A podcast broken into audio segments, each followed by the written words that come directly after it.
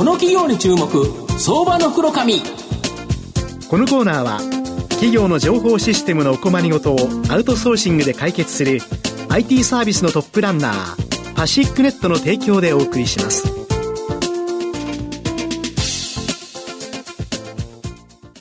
ここからは相場の福の神こと藤本信之さんと一緒にお送りします。藤本さんよろしくお願いします。毎度、相場の福の神こと藤本でございます。まあ、昨日はですね、えっ、と、ラジオ日経さんの IR セミナーで東京三田でやってきたんですけど、明日はラジオ、あの、名古屋の方に行きますので、この後名古屋行くんですけど、まあ、どし、名古屋のお客さん、ぜひよろしくお願いします。で、今日ご紹介させていただきます、まあ、成長企業はですね、証券コード9072、東証プライム上場、日本ホールディングス代表取締役社長の黒岩正和さんにお越しいただいています。黒岩さん、よろしくお願いします。えー、黒岩です。よろしくお願いします。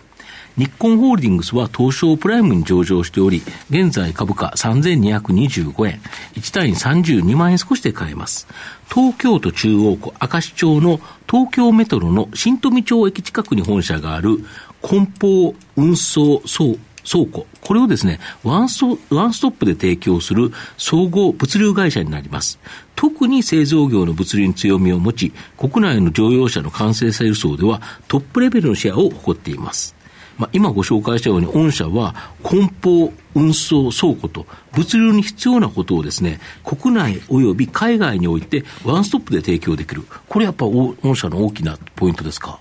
はい。私どもの強みの一つです。はい、はいうん。はい、そういう意味では、えー、ワンストップという意味は、うん。うんつなぎが順調にいきますから、うんうん、だから各社が別で、うんうんうん、梱包、はいはい、また運送、はい、倉庫と別の会社だったら、つなぎが複数になりますから、例えば3社に同じように言わなきゃいけない。私どもであれば、1社に言っただけで、全部が投資で、なるほど。えお客様とできると。要はお客様としては、それを運んで、ちゃんと梱包して運んで倉庫に収めてほしいと。いうのが希望だから、これ日光さんに頼むと全部やってくれるということですね。そうです。なるほど。はい、あと、乗用車メーカー、御社、まあ、日本にはいくつかあるかと思うんですけど、ほとんどが御社のお客様ということで、特に完成車輸送、これはトップレベルのシェア、やっぱ完成車輸送って結構多いんですか？あの私どもはあの創業以来、もうちょうど70年ですけども、はい、自動車関係を強みにやってきております、うん、そういう意味では、うん、あの設備も日本で一番だと思ってます。これえっ、と、今自動車を運ぶ、完成車を運ぶとなると、今車が徐々に重くなっていってるんですよね。ハイブリッド化とか EV 化していくと。そうすると、この運ぶ乗せれる車の台数が減って、運ぶ回数が増えちゃうとかっていう話あるんですけど、そんな形なんですか、やっぱり？はい。台落ちになって、はい、従来であれば、うんあ6台詰めたのが5台になると。か、はいはい。はい、でもしくは、重量物の関係で、うんえー、2台落ちるとか、なるほどその分だけ同じ台数をはけるためには、うん、車両台数が余分に、なるほど。まあ、2割必要になるとか、うんうんうん、3割必要になるということが発生します。なるほど。あとその乗用車以外にも数多くの製造業の物流、まあ、これも手掛けられてるそうですが。はい私ども製造業のお客さんが多いんですけど、うんうん、特にあの産業機械、うんうん、それと住宅設備、うんうん、そういうお客さんを主体に顧客を持っております。なるほど、あと、御社の場合、まあ、運送とか倉庫っていうのは、なんとなく、まあ、トラックで運んでて倉庫に入れるんだなというのは、なんとなくイメージがつくんですけど、梱包というのは、なんかどんなあれになるんですか？えー、私ども、あの、もともとスタートがですね、うん、70年前に梱包からスタートしてます。昔あれですよね、はい、日本梱包運輸倉庫そうです。そうですね。今、あの、ホールディング化8年前にしましたから、ホールディング会社ですけども、うん、その前は、えー、持ち株会社になる前は、うん、実実業の会社として、うん、えー、梱包、で、梱包したものを、その後運ぶために運送、はい。はい、で、運んだやつを保管するために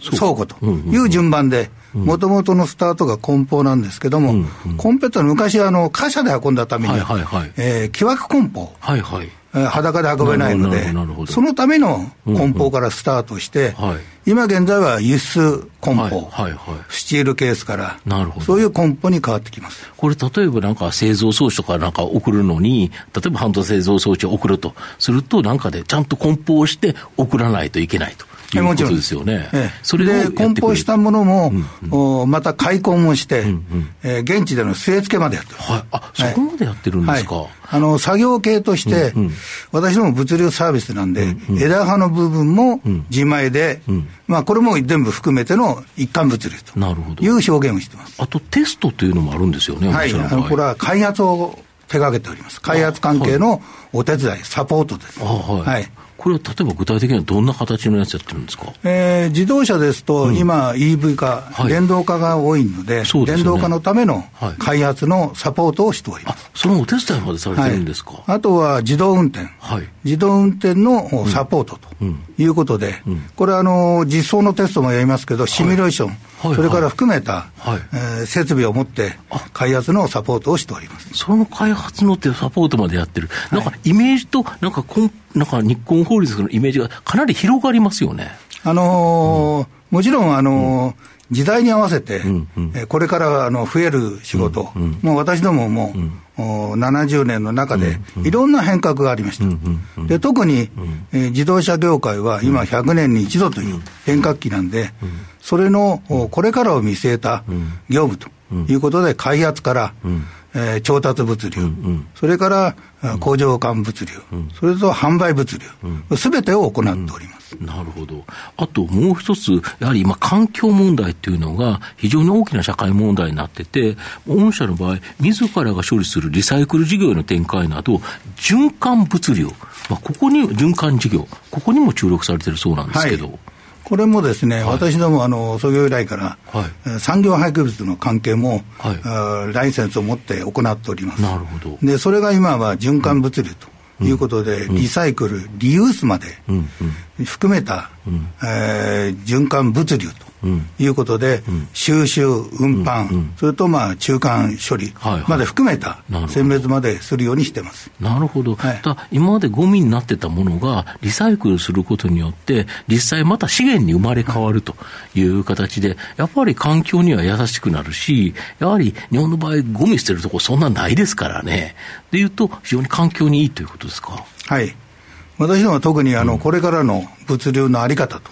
いうことに関しては、環境を重視してます。なるほど、なるほど。で、環境というと、なかなか需要が逆にコストもかかるということになるんですけど、逆に私どもは、それをコストじゃなくて、逆にそれが、あ売上また利益につながるようなことを考えてそうですよね。それ、廃棄物を処理して、売れるような資源になったら、また売れるという形だから、売上が立つということですよね。はい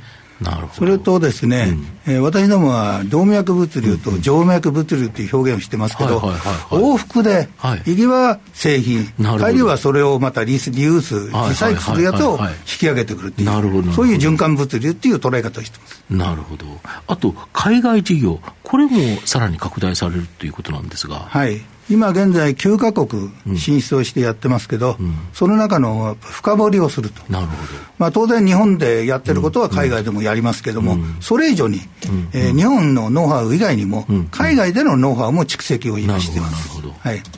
御社の今後の成長を引っ張るもの、改めて教えていただきたいんですが。えー、私ども3つ目標を定めてます。はい、まあ1つが海外。えー、まだ深掘りするところがあると。言って、あの海外事業の展開はさらに進めていきます、はい、それと循環物流、はい、それと最後に、うん、えー、私ども食、飲食住の食の部分で、はい、これも従来からやってるんですけど、それの低温、また、あ低い温度だけじゃなくて、定める温度も含めて、私どもはそれの物流にさらに取り組んでいくということで進めております。なるほど。ありがとうございます。まあ、最後まとめさせていただきますと、日光ホールディングスは乗用車の完成車輸送ではトップレベルのシェアを誇っており、特にですね、製造業に強みを持つ総合物流会社になります。梱包、運輸、倉庫をワンストップで提供できるのが大きな強みとなっています。まあ、今後は循環事業への展開や海外事業の拡大、また食の分野、まあ、こちらでもですね、大きな成長が期待できると思います。株価指標面も予想 PR が12倍台、実績 PBR は0.8倍台、そして予想配当利回りは3%余りと、かなり割安な水準だと思います。じっくりと中長期投資で応援したい相場の福の神のこの企業に注目銘柄になります。今日は証券コード9072東証プライム上場日本ホールディングス代表取締役社長の黒岩正勝さんにお越しいただきました。黒岩さんありがとうございました。はいどうもありがとうございます。藤本さん今日もありがとうございました。どうもありがとうございました